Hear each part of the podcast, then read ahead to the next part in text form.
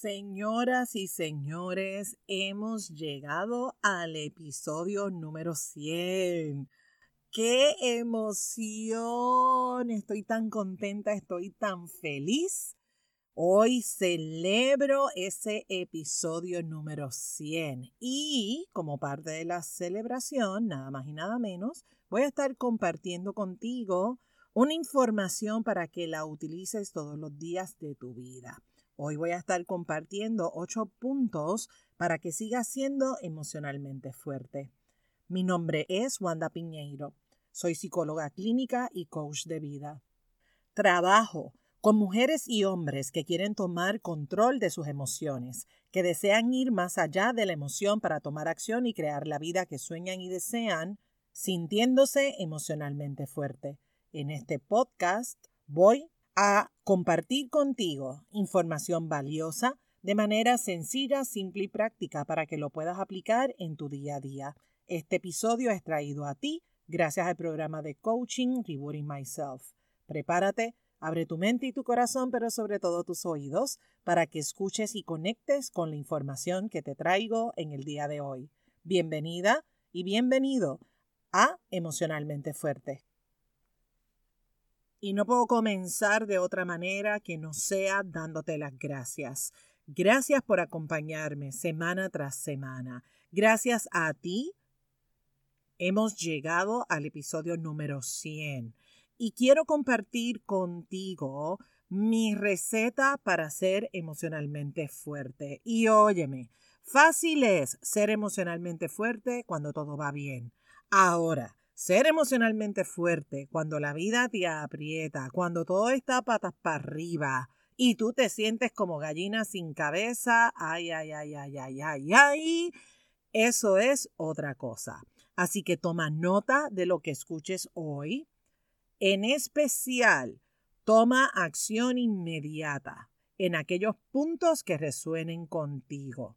Y que resuenen significa que algo en tu interior se mueve, ya sea porque se mueve para bien o ya sea porque se te activa la resistencia, esa resistencia hacia el cambio, hacia la transformación. Así que comencemos. Número uno, número uno. Es importante que escuches tus emociones. Escucha tus emociones. Todas las emociones son buenas, aunque tu cabeza te diga lo contrario. Aprende a escuchar tus emociones. Identifica cuál es. ¿Cuál es? ¿Es miedo? ¿Es alegría? ¿Enojo? ¿Tristeza? ¿Amor? ¿Asco? Independientemente a la etiqueta que le pongas a la emoción, si es buena, mala, regular, porque te conozco, aunque te estoy diciendo que las emociones son buenas, ahí estás tú peleándote con la información mano arriba si te estás cuestionando la información. Ahí estás diciendo, pero ¿cómo va a ser que el miedo va a ser bueno? ¿Cómo la tristeza va a ser buena? Lo sé, lo sé. Te entiendo perfectamente. No es lo mismo sentir la tristeza que sentir la alegría. Sé que se sienten de manera diferente. Yo también lo vivo, yo también lo experimento. Sin embargo, sin embargo, es importante que sepas que ambas son excelentes maestras. Vienen a mostrarte algo, vienen a enseñarte algo. Y lo primero, esa primera enseñanza, es que comiences a notar cómo esa emoción se siente, se experimenta. Lo cual me lleva al punto número dos. Atrévete a sentir y expresar lo que sientes. ¿Por qué? Porque así como se te nota la alegría, también se te nota el enojo, también se te nota la tristeza, también se te nota el miedo. Oye, por más que trates de disimular eso que sientes, se te nota. Nuevamente, las emociones no son malas. Lo que sí es malo es tragarte lo que sientes. Lo que no funciona es que te hagas como que aquí no pasa nada, lo tiraste bajo la alfombra, pretendiendo que no te molesta, que no te incomoda, que no te causa dolor. Y ahí vamos, por ahí por la vida, como si no existiera la molestia, como si no existiera el resentimiento, el enojo, la tristeza. Porque tú y yo sabemos, tú y yo sabemos, que aunque tú, yo y la gente lo esconda bajo la alfombra, sabemos que ese monstruito está ahí. Y ese monstruito, aunque tú no te des cuenta porque lo hacemos de manera inconsciente, ese monstruito lo seguimos alimentando. Y esto lo he hablado en otros episodios. No es lo mismo enfrentar un monstruito pequeño que enfrentar ese mega monstruo. ¿Estamos claros? Ok. Aunque esté bajo la alfombra, no te mereces estar acumulando ese venenito emocional. Así que es bien saludable, sumamente saludable, el permitirte, el darte el permiso de sentir, expresar eso que sientes. Y además, ¿sabes una cosa? El beneficio primario es que estamos creando una relación honesta con nosotros mismos y también nos permite crear relaciones empáticas y relaciones honestas con la gente de nuestra vida, relaciones que son genuinas. Pasemos entonces al punto número 3. Fundamental, importantísimo, que tú te pongas como prioridad. Tú eres tu prioridad. Repítelo conmigo, tú eres tu prioridad. Y sobre esto también he hablado muchísimo en el podcast. Tú eres importante, grábatelo bien, tú eres importante, tu salud física, mental, emocional es importante. Si tú estás bien, todo lo demás en tu vida va a caer en su sitio. Si tú estás bien, tus hijos, tus hijas van a estar bien, tu pareja también va a estar bien, en tu trabajo las cosas van a fluir. Sin embargo, si tú estás mal, tu familia también lo estará. En el trabajo la cosa se va a poner pero bien incómoda. ¿Me estoy explicando? Así que el recurso más importante de tu vida eres tú. Importante que te pongas como prioridad. Porque si tú no haces las cosas por ti para ti, entonces ¿quién las va a hacer? Así que te pregunto, ¿qué cosas son importantes para ti? ¿Qué cosas son importantes para ti?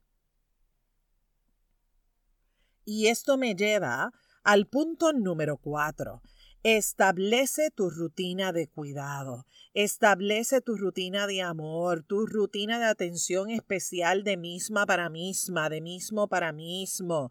Separa, aparta fechas en tu agenda Separa esa hora en tu agenda donde tienes ese ratito de ti para ti. Porque, óyeme, si sacas el tiempo para trabajar, para estudiar, para cuidar a la familia y para hacer las mil cosas que tú haces en tu día a día, también tienes tiempo para hacer algo que sea para cuidar de ti, que sea algo de misma para misma, de mismo para mismo.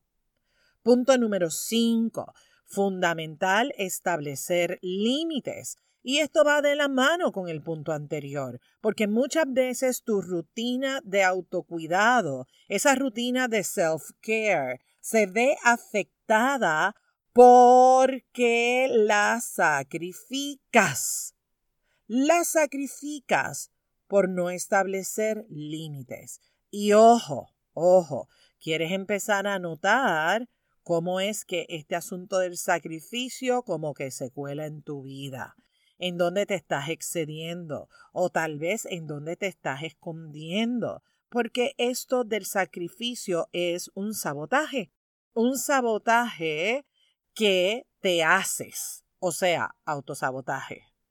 Pregúntate en dónde, con quién, en qué áreas de tu vida te estás autosaboteando. Así que es importante, importante establecer límites y establecer las fronteras. Porque si te pasas horas y horas y horas y horas trabajando, ya sabes que no vas a tener tiempo para hacer otras cosas que también son importantes y son relevantes. Si te pasas horas y horas y horas resolviéndole la vida a Raimundo y a todo el mundo, por supuesto que no vas a tener la energía emocional para atender las cosas que son importantes, que te corresponden a ti. Me expliqué. Establece límites, establece fronteras. Punto número 6. Acéptate incondicionalmente. Ámate, ámate, ámate, ámate incondicionalmente. En arroz y habichuela. Reconoce que hay unas cositas por ahí que te tocan trabajar. Que sí, que hay que afinar, que hay que mirar, que hay que transformar. Y también reconoce estas cosas chulas, bellas, hermosas que habitan en ti que te hacen extraordinariamente fabulosa, fabuloso. O sea, fundamental, abrazar tu luz, todo eso que brilla en ti, y trabajar también con tu sombra, todo ese lado oscuro. que todos tenemos, todos tenemos. Yo tengo cosas que son fabulosas y también hay partes de mí que, óyeme, que cuando salen no me veo nada bonita, nada bonita cuando sale todas esas cosas feitas de mí. Entonces es importante conocer tu lado de luz, tu lado de sombra, que trabajes contigo, que te ames incondicionalmente, que abraces y que aceptes tus imperfecciones, tus metidas de pata. Todas esas cosas que no te hacen sentir orgulloso, no te hacen sentir orgullosa y que también aceptes y abraces tus fortalezas, tus chulerías, todas esas cosas que te hacen a ti diferente a las demás personas. Esas cosas lindas, bonitas, que marcan la diferencia en la vida de la gente que amas y que llena de alegría tu corazón. ¿Sabes de qué te estoy hablando, verdad que sí? Ámate incondicionalmente, acéptate incondicionalmente, sé tú misma, sé tú mismo, honrate, respétate, valórate y cuídate. Todo eso significa aceptarte, amarte incondicionalmente. Punto número 7. Rodéate de gente que le suban el sabor a tu vida. Y cuando le digo sabor me refiero que suban el nivel de amor, de alegría, de paz, de tranquilidad, de felicidad a tu vida. Rodéate de gente que te mueven, que te inspiran, personas que te apoyan a sacar la mejor versión de ti. Qué rico es tener este tipo de gente en nuestra vida porque sacan lo mejor de nosotros y no tan solo sacan lo mejor de nosotras, sino que nos permite que nosotras, que nosotros estemos ahí, mira, puliendo nuestras destrezas y nuestras habilidades día tras día, momento tras momento. Así que rodéate de esa gente que le sube el nivel a tu vida, que aportan, que te llenan de valor. Número 8. Agradece y disfruta. Atrévete a vivir intensamente, a reír intensamente, a llorar intensamente, a gritar intensamente, a abrazar intensamente, sonreír intensamente. Porque cada vez que haces eso, estás honrando el hecho de que estás viva, de que estás vivo, porque el único criterio para vivir es sentir, mi gente. Así que disfruta, disfruta el privilegio de vivir, agradece cada experiencia, cada vivencia, cada emoción, cada sentimiento y agradecelo. Agradecelo todo, agradecelo todo, porque gracias a todo lo que has vivido, Eres hoy la mujer que eres, eres hoy el hombre que eres. ¿Y sabes qué? Eres extraordinario, eres extraordinaria. Así que agradece, agradecelo todo.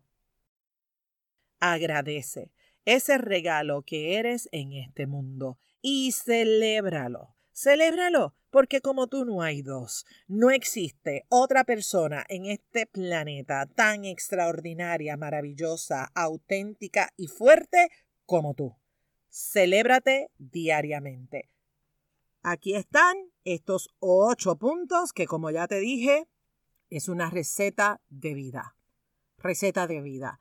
Que diariamente escuches tus emociones, que te atrevas a sentir y a expresar lo que sientes, que te pongas como prioridad, que establezcas esa rutina de amor, esa rutina de apapacho de misma con misma, de mismo con mismo, que establezcas límites, que establezcas fronteras, que te ames y que te aceptes incondicionalmente.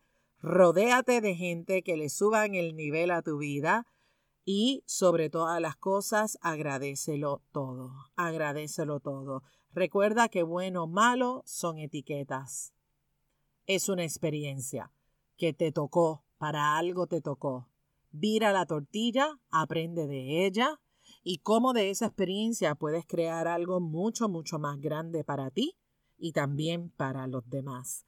Si este episodio te inspiró, ya sabes lo que hay que hacer compártelo con la gente de tu vida. Y si quieres apoyarme, regálame las cinco estrellas en la plataforma donde me estés escuchando. Si tienes un ratito, te pido que entres en la plataforma de Apple Podcast, regálame una reseña, déjame saber cómo emocionalmente fuerte te apoya en tu día a día. Gracias por acompañarme en esta jornada. Gracias por darle oído a este episodio número 100. Gracias sigamos sembrando semillitas de posibilidad infinita, porque ser emocionalmente fuerte es un asunto de todas, es un asunto de todos. Comparte este episodio en las redes sociales, taguéame, por supuesto, porque ya tú sabes que a mí me encanta poder saludarte y ponle ahí, ya tú sabes, llegamos al episodio 100, qué rico. Gracias. Gracias por acompañarme. Te espero la próxima semana en otro episodio más de Emocionalmente Fuerte. Bendiciones. Este programa Emocionalmente Fuerte no pretende diagnosticar ni ofrecer tratamiento. La información que se facilita no debe considerarse un sustituto de la atención o tratamiento terapéutico o psicológico. De necesitar intervención, es importante que coordines una cita con tu profesional de ayuda. Nos vemos en la próxima. Bendiciones.